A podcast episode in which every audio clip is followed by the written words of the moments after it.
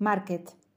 Orange para desayunar a primera hora. Lisboa amanece con cielo gris y con la maleta como quien dice sin deshacer, recién llegada, pronto percibo a un ejército de españoles que invaden el centro de la ciudad, aprovechando el descanso carnavalero.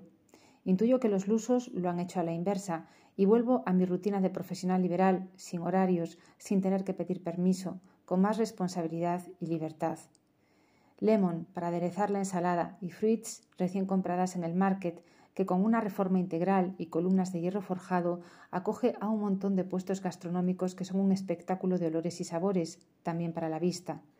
La vida y sus cosas ha sido el tema de conversación reciente entre amigos, la fragilidad, los errores, las carencias e inseguridades, la confianza y ese ser que nos define y acerca y forma el oasis paradisíaco en el desierto, que son los amigos.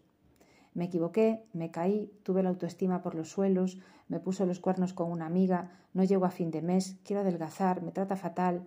Música chula de fondo, risas, lágrimas y mucha verdad conforman momentos de gloria y veladas únicas.